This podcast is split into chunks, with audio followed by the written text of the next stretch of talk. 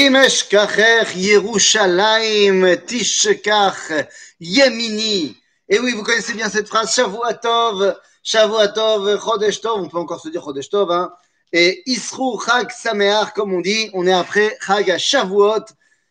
Voilà, voilà, Boker Tov, j'ai envie de te dire, Yom Rishon. Donc, on revient dans notre étude sur le Bet Amikdash pour, je pense, l'avant-dernier cours de notre série sur la visite au Beth Amikdash. Alors la vérité, c'est qu'aujourd'hui, eh bien, nous allons avoir une visite un petit peu plus.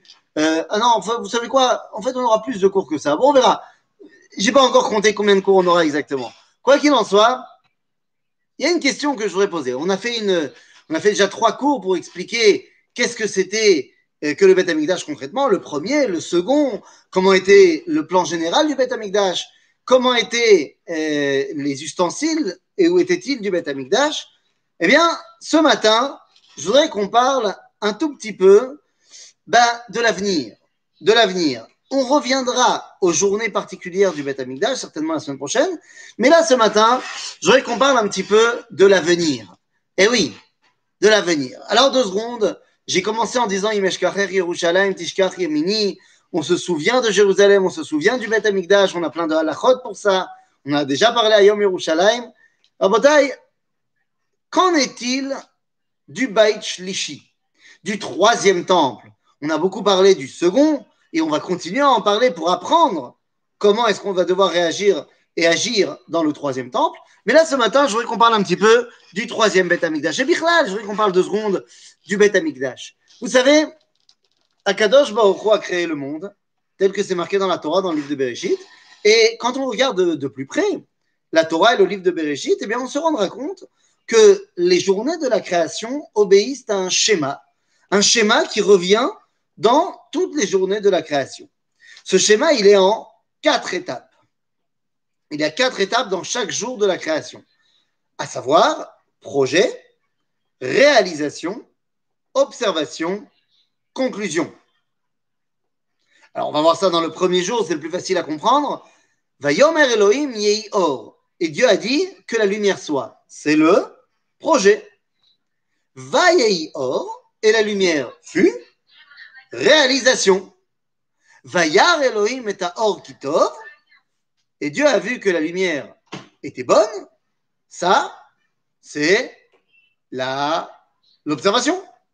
Vayi erev, yom echad, c'est la conclusion. Et si on regarde de plus près, eh bien, on se rendra compte que avec une variante par-ci par-là pour le deuxième jour, mais dans chacun des jours de la création, ce schéma revient. Dans le deuxième jour, on, ne donne pas la conclusion, l'observation dans le deuxième jour, parce que la mélacha du deuxième jour se termine dans le troisième, l'homme gêné. Ces quatre étapes apparaissent eh bien, dans toutes les journées de la création. Et on voit bien cela avec la conclusion qu'il y a dans chaque jour. Vaille Erev, Vaille Voker, Yom X. Ce qui nous amène évidemment eh bien, au dernier jour, le septième jour. Là-bas, dans le septième jour, il y a marqué Vaïchoulou Hashamaim Vaaretz Vechol Tsevaham, Vaïchal Elohim Bayom Hashevi Melarto Asher Asa, Vaïshbot Bayom Hashevi Mekom Melarto Asher Asa, Vaïfarech Elohim Et Yom Hashevi Vaïkadesh Oto, Ki vo Shabbat Mikol Melarto Asher Bar Elohim Laasot. Et très étonnamment, il n'est pas marqué Vaï Erev Vaïvoker, Yom, Chevi, ou Chevi. À la place, la tradition d'Israël a rajouté Savre Maranan. Mais bon, au-delà du Kiddush, il n'y a pas marqué Vaïerev, Vaïvoker, Yom, Chevi.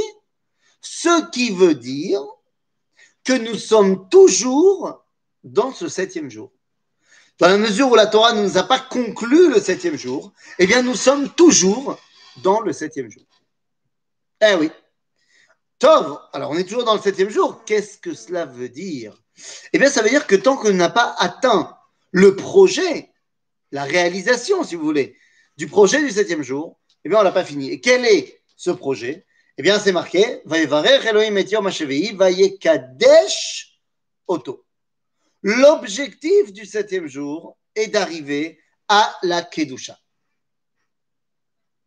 Voilà l'objectif du septième jour. Dès qu'on arrivera à la Kedusha dans ce monde, alors on pourra terminer le septième jour et rentrer dans le huitième jour. Mais attention, car ce huitième jour, eh bien, bien qu'il soit un état à atteindre pour le monde entier, mais il faut savoir qu'il a déjà commencé quelque part. Où a-t-il commencé? Eh bien, vous avez deviné où je vais en venir. Il a commencé au Beit Amikdash. Le Beit Amikdash, le Mishkan, eh bien, c'est d'ores et déjà le huitième jour. D'où je le sais Eh bien, tout simplement parce qu'il y a marqué dans la paracha euh, euh, de la construction du Mishkan, on nous dit Vaï bayom hashemini Bayom kalot Moshe hakim et Mishkan. C'est-à-dire que le jour où Moshe a terminé l'inauguration et la construction du Mishkan, on l'appelle dans la Torah Yom Hashemini. Vous allez me dire, oui, mais c'est pas vraiment Yom Hashemini de la création, c'est simplement le huitième jour où les Nessim, les chefs de tribu, ont amené leur sacrifice. Et je réponds non. Non, car Rashi nous dit que c'est Rishon, de la même façon que Ushmini, eh bien, le premier, le jour où Narshon ben Aminadav, le chef de la tribu de Yehuda, a amené son korban, il n'est pas seulement Rishon des cadeaux, mais il est également en fonction, mise en relation avec Rishon, le Maaseh Bereshit. Donc le Shmini également. En d'autres termes, au Bet Amikdash, le Yom Hashemini a déjà commencé. C'est-à-dire que lorsque tu rentres au Bet Amikdash, tu rentres, comme dit Rashi dans la parashat Teruma, Vasuli Mikdash, Veshachanti Betocham, qu'est-ce qu'il dit Rashi Mazé Mikdash, Bait Shel Kedusha. En d'autres termes, quand tu rentres dans le Mikdash, tu as atteint la Kedusha, qui est le projet du septième jour. Donc tu es déjà dans le huitième jour. Ça explique quand même pas mal de choses. Ben oui, ça explique quoi? Ben ça explique que lorsque le monde n'a pas atteint cette dimension du huitième jour, eh bien le Beth Amikdash, en tant qu'ambassade du huitième jour dans le septième, est en fait un corps étranger dans un corps existant. Lorsque tu mets un corps étranger dans un corps existant, le corps se défend et il rejette ce corps étranger. Il n'y a donc aucune surprise que le Beth Amikdash ait été détruit. Le monde dans lequel il était n'étant pas prêt à le recevoir, eh bien le Beth Amikdash ne pouvait pas résister. Il y a fort à penser que lorsqu'on va construire le troisième Beth Amikdash, eh bien, ce sera de pair avec l'évolution d'un monde qui sera prêt à recevoir le Beth Amikdash. Parce que c'est de cela qu'on parle. Lorsqu'on parle du Beth Amikdash, eh bien, on parle de l'entrée dans ce monde extraordinaire qui nous dépasse complètement, qui est le huitième jour. Et on avait déjà évoqué l'histoire du Kohen Gadol et tout ça. C'est Barour que le Kohen Gadol, lorsqu'il rentre dans le Kodesh HaKodashim, dans le Mikdash et dans le Kodesh HaKodashim encore plus, il rentre dans le huitième jour. Il a atteint une dimension absolument extraordinaire. Alors il est évident qu'il n'a pas envie d'en ressortir. Bien sûr qu'il a envie de rester là-bas. Et c'est pour ça que la Mishnah nous dit Mashbe'in Oto. On le fait prêter serment de ne pas changer de ce qu'on lui a dit de faire dans le Kodesh HaKodashim et surtout de ressortir. Mais Mashbe'in Oto, ça vient de la racine Sheva. C'est-à-dire qu'on le fait rester avec nous dans le, septième jour. Tu vas là-bas, mais reste avec nous. C'est cette fameuse corde zoharique, qui n'est pas marquée dans le Talmud, elle est marquée dans le Zohar, qu'on attacherait au pied du Kohen Gadol. Ce n'est pas une corde physique, c'est une corde mentale qui lui fait se rappeler qu'il rentre dans le huitième jour, mais il doit ressortir et revenir nous donner ce qu'il y a trouvé, pour qu'à un moment donné, tout le monde puisse rentrer dans le huitième jour. C'est de cela qu'on parle. Le Bet Amikdash, c'est bah, l'entrée dans un autre univers. Tout simplement. La question, la question qui va m'intéresser ce matin est de savoir est-ce que, eh bien, ce troisième Bet Amikdash, on va le reconstruire ou pas? Excusez-moi, petit problème technique. Est-ce que ce troisième Beth on va le reconstruire ou pas? Est-ce qu'il va tomber du ciel? Est-ce que c'est magique cette histoire du Beth Oui, aujourd'hui, vous voyez, euh, ça bouge. Voilà, c'est la technique qui veut ça. Alors, est-ce que, donc on va le construire ou est-ce que le Beth Amikdash va tomber du ciel? Pourquoi pas? Et en fait, avant de répondre à cette question-là, j'aimerais deux secondes, temps mort, qu'on fasse un euh, petite parenthèse qui est fondamentale. En mikra yotze mide pshuto. C'est un grand principe de l'étude de la Torah que tu ne peux pas sortir un verset complètement de son sens littéral. Il y a évidemment, évidemment qu'il y a également des sens cachés, des sens ésotériques, bien sûr, mais elles ne peuvent pas venir contredire et effacer le sens littéral. Je vous donne un exemple. Parce que c'est très important de comprendre cela. Il y a des gens qui ont dit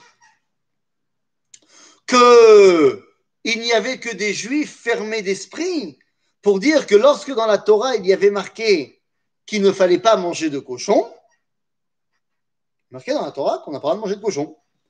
Eh bien, il y a des gens qui ont dit oui, bien sûr, les juifs étriqués avec des œillères. Lorsque la Torah a dit qu'il ne faut pas manger de cochon, eux, ils en ont déduit qu'il ne faut pas manger de cochon.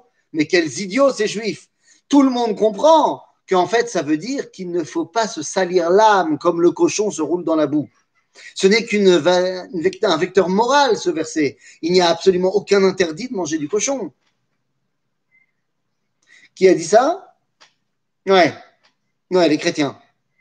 Exactement. Les chrétiens ont pris ce verset de la Torah, en ont enlevé complètement le sens littéral et ont cherché simplement une espèce de signification euh, spirituelle et morale. le problème, c'est que les chrétiens, ils ont fait ça dans toute la Torah. Mais avec cet exemple-là, je me permets de dire que tous les versets de la Torah doivent d'abord être compris au sens littéral. Au sens littéral. Après, tu peux mettre des choses. Donc, quand il y a marqué qu'on n'a pas le droit de manger de cochon, ça veut dire qu'on n'a pas le droit de manger de cochon. Point. Après, tu peux trouver des interprétations. Mais d'abord, il faut que tu comprennes qu'on n'a pas droit de cochon. De la même façon, vous savez, il y a Rabbi Nachman Breslav qui avait fait un chiour, il avait fait un chiour à ses élèves dans lequel, lorsqu'il était revenu d'Eretz Israël, dans lequel il a expliqué qu'il fallait monter en Israël. Et Rabbi Nathan, son élève, lui a demandé après le cours, il lui a dit, non, quand tu parlais de monter en Eretz Israël, tu parlais de quoi De quelle prinote De quelle dimension de Kabbalah? Et Rabbi Nachman a dit, non, t'as pas compris. Il faut monter en Israël dans la vraie Eretz Israël, là où il y a Jérusalem, là où il y a Hebron, là où il y a Shrem, la terre, le, sable. Et Rabbi Nathan, il dit, après avoir longuement écouté notre maître, Rabbeinu, j'ai compris qu'il voulait vraiment parler de la terre d'Israël. C'est tellement un chidouche quand on dit qu'il faut monter en Israël que ça veut dire qu'il faut monter en Israël. les textes de la Torah sont d'abord à comprendre au sens littéral et ensuite à rajouter toutes les explications. Il faut les rajouter, bien évidemment. Mais tu ne peux pas sortir le sens littéral. Pourquoi je dis cela?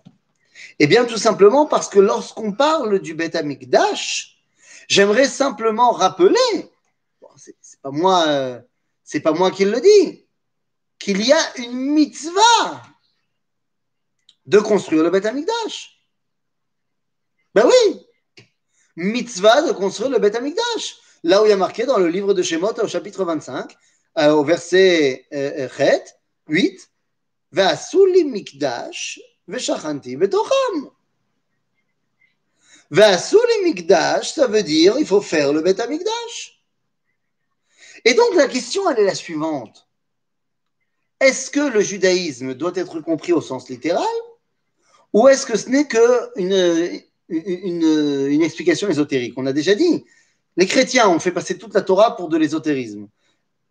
On n'est pas chrétien. Mais il y a un autre problème.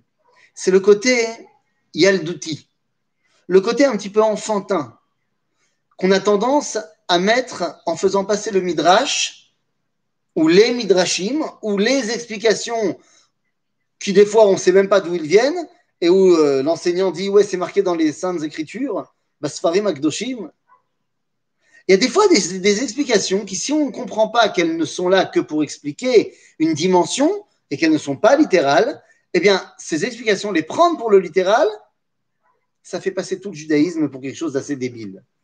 Je vous explique. Et on va y revenir. Mais l'idée de dire, ben voilà, justement, Moshe, c'est ma, ma, prochaine phrase. L'idée de dire que le Beth Amikdash va tomber du ciel, ah, et, on va rentrer dans, les sources. Mais l'idée de dire que le Beth Amikdash va tomber du ciel, c'est d'abord et avant tout enfantin. C'est d'abord et avant tout euh, Katan. Quoi? Ça veut dire qu'il y a un espèce d'astéroïde avec le Beth Amikdash qui tourne dans la galaxie et qui n'attend qu'une seule chose, c'est euh, de recevoir euh, de, de, Ben Gurion, euh, l'aéroport, de recevoir le Ishur Nechita et l'autorisation de se poser. Et là, tout d'un coup, il va se poser. Attends, non seulement c'est complètement euh, voilà, irrationnel, euh, deuxièmement, t'imagines la poussière Mais ça va être le balagan terrible Terrible Non, non, non, non, Rabotaille. Rabotaille. De quoi parlons Alors, après avoir expliqué tout ça, j'aurais quand même euh, bah, vous expliquer qu'est-ce qui se passe. on va le construire, on va pas le construire, il va tomber du ciel, il va pas tomber du ciel. Réfléchissons de ce. Il y a cinq chitotes, cinq idées de savoir ce qui va se passer avec le troisième temple. Je vous le dis tout de suite, la bonne réponse, c'est la cinquième. Venez, on va voir de quoi il s'agit. Le premier avis, eh bien, est l'avis du Rambam. Alors, quand je dis le premier avis, ce n'est pas au niveau euh, chronologique. Hein. C'est moi qui les mets dans un, dans un ordre aléatoire. On pourrait les dire dans l'autre sens, c'est pas grave.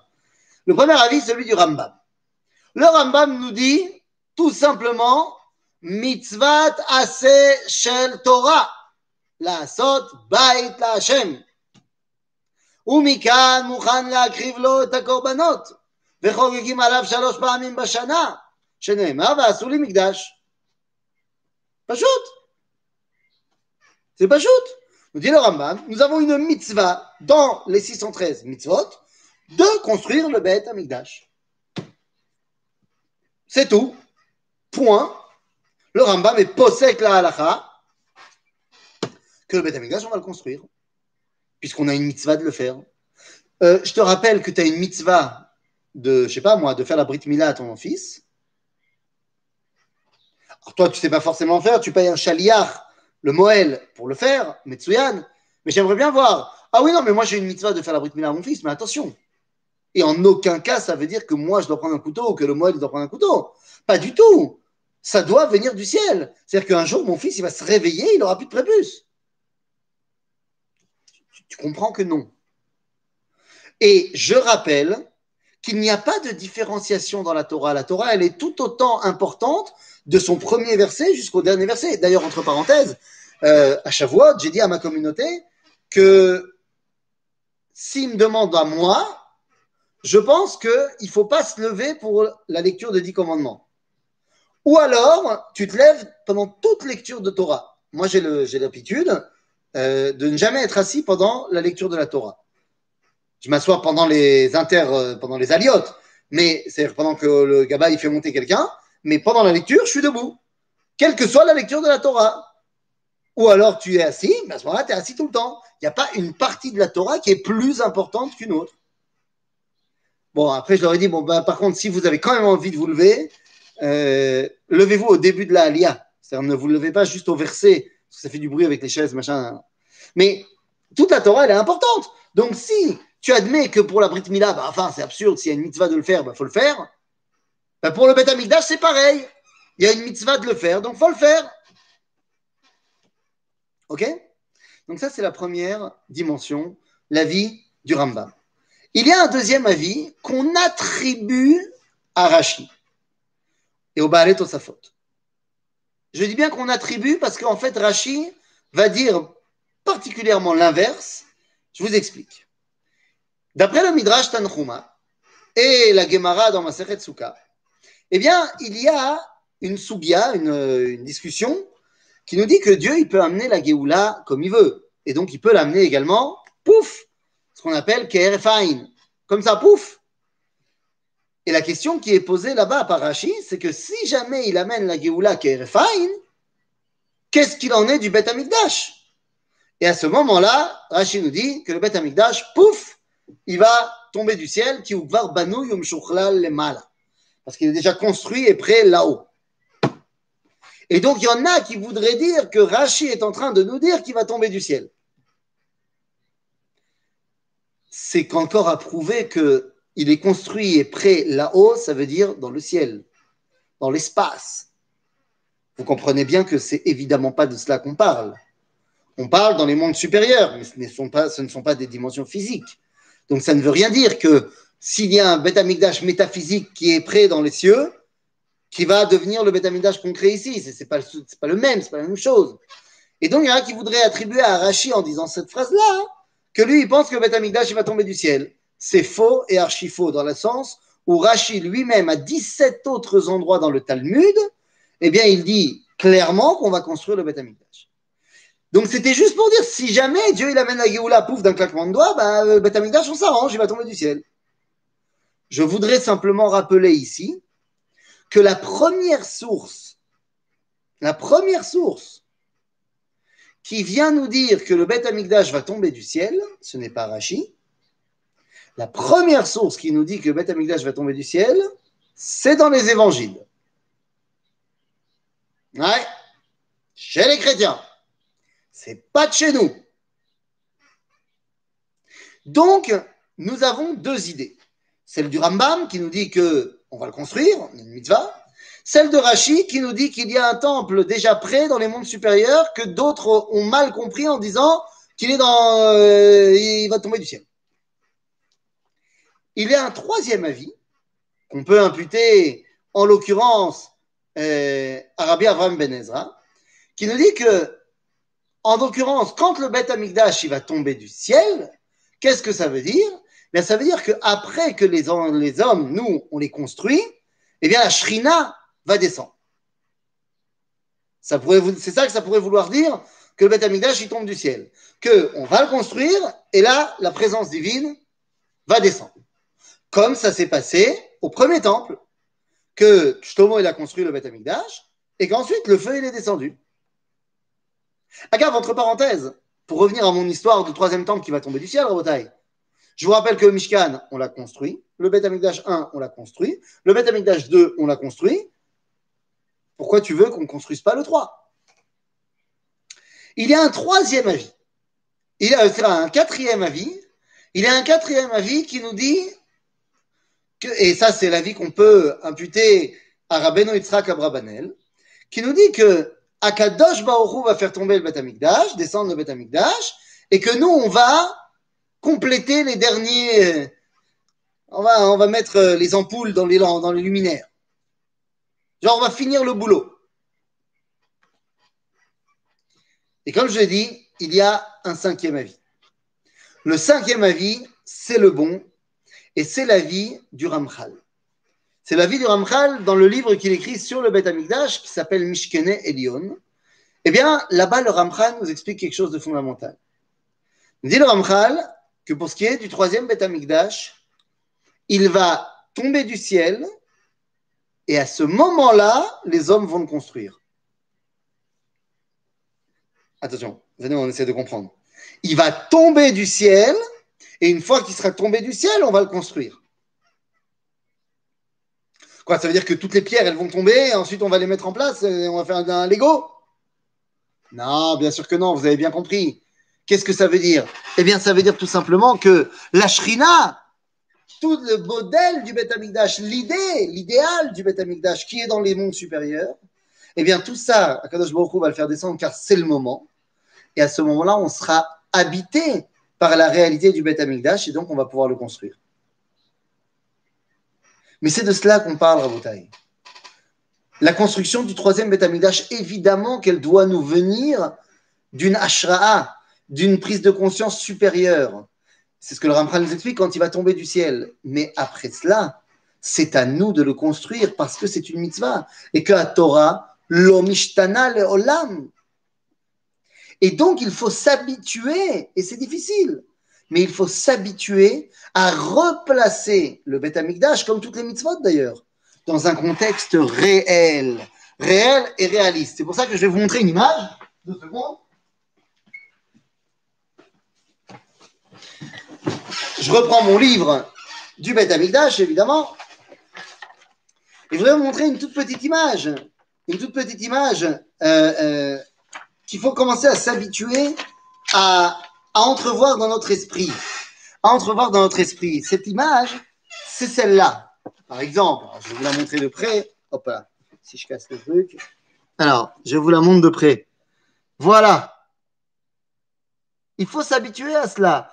Vous pouvez voir ici la ville de Jérusalem avec en arrière-plan, donc, bah, la ville moderne, hein, notre ville de Jérusalem, et avec cette grue qui est en train de construire le Beth Amikdash.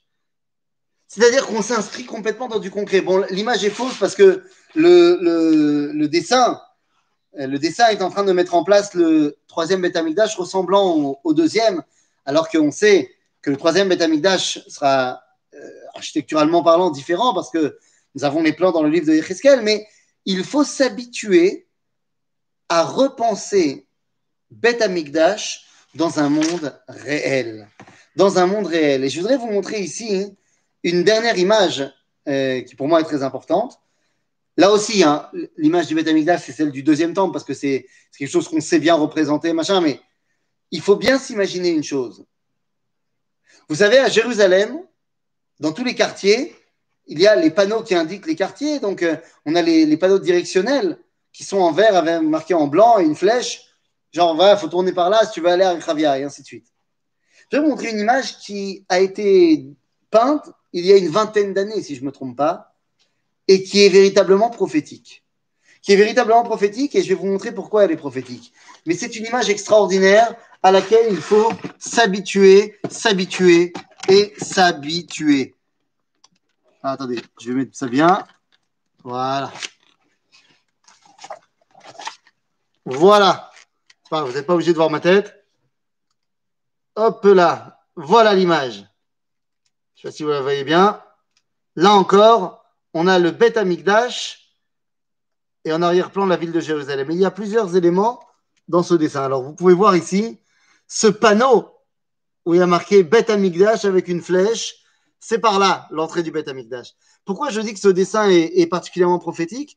Bien parce que vous pouvez voir ici le tramway. Maintenant, ce qui est incroyable dans ce dessin, c'est que, eh bien, le, dessin qui a été fait par le Marcon Amikdash il y a une vingtaine d'années a été fait bien avant que le tramway de Jérusalem ne soit réalisé et bien avant que même il y ait des plans et il y ait des projets du tramway.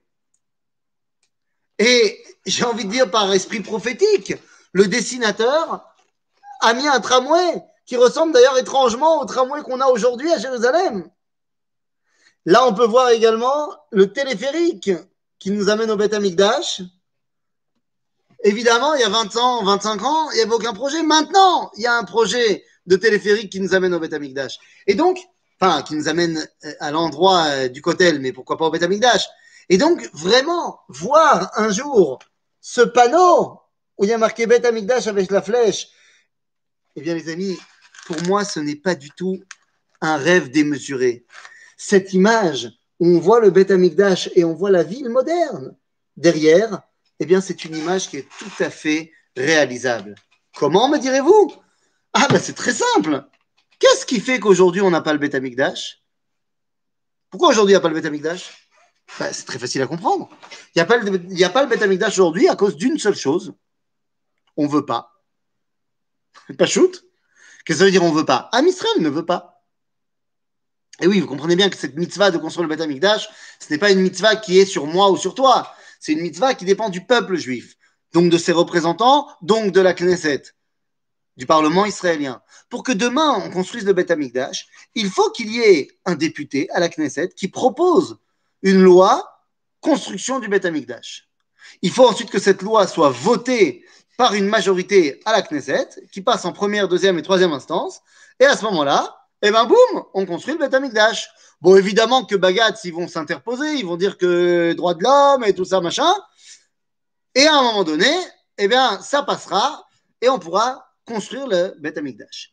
Seulement, eh bien, le problème, c'est que pour l'instant, pour que ça arrive, il faut qu'il y ait une majorité de Chavre Knesset, de députés qui veulent voter pour une loi comme ça, et il faut qu'il y ait des députés qui proposent une loi comme ça, très sérieusement.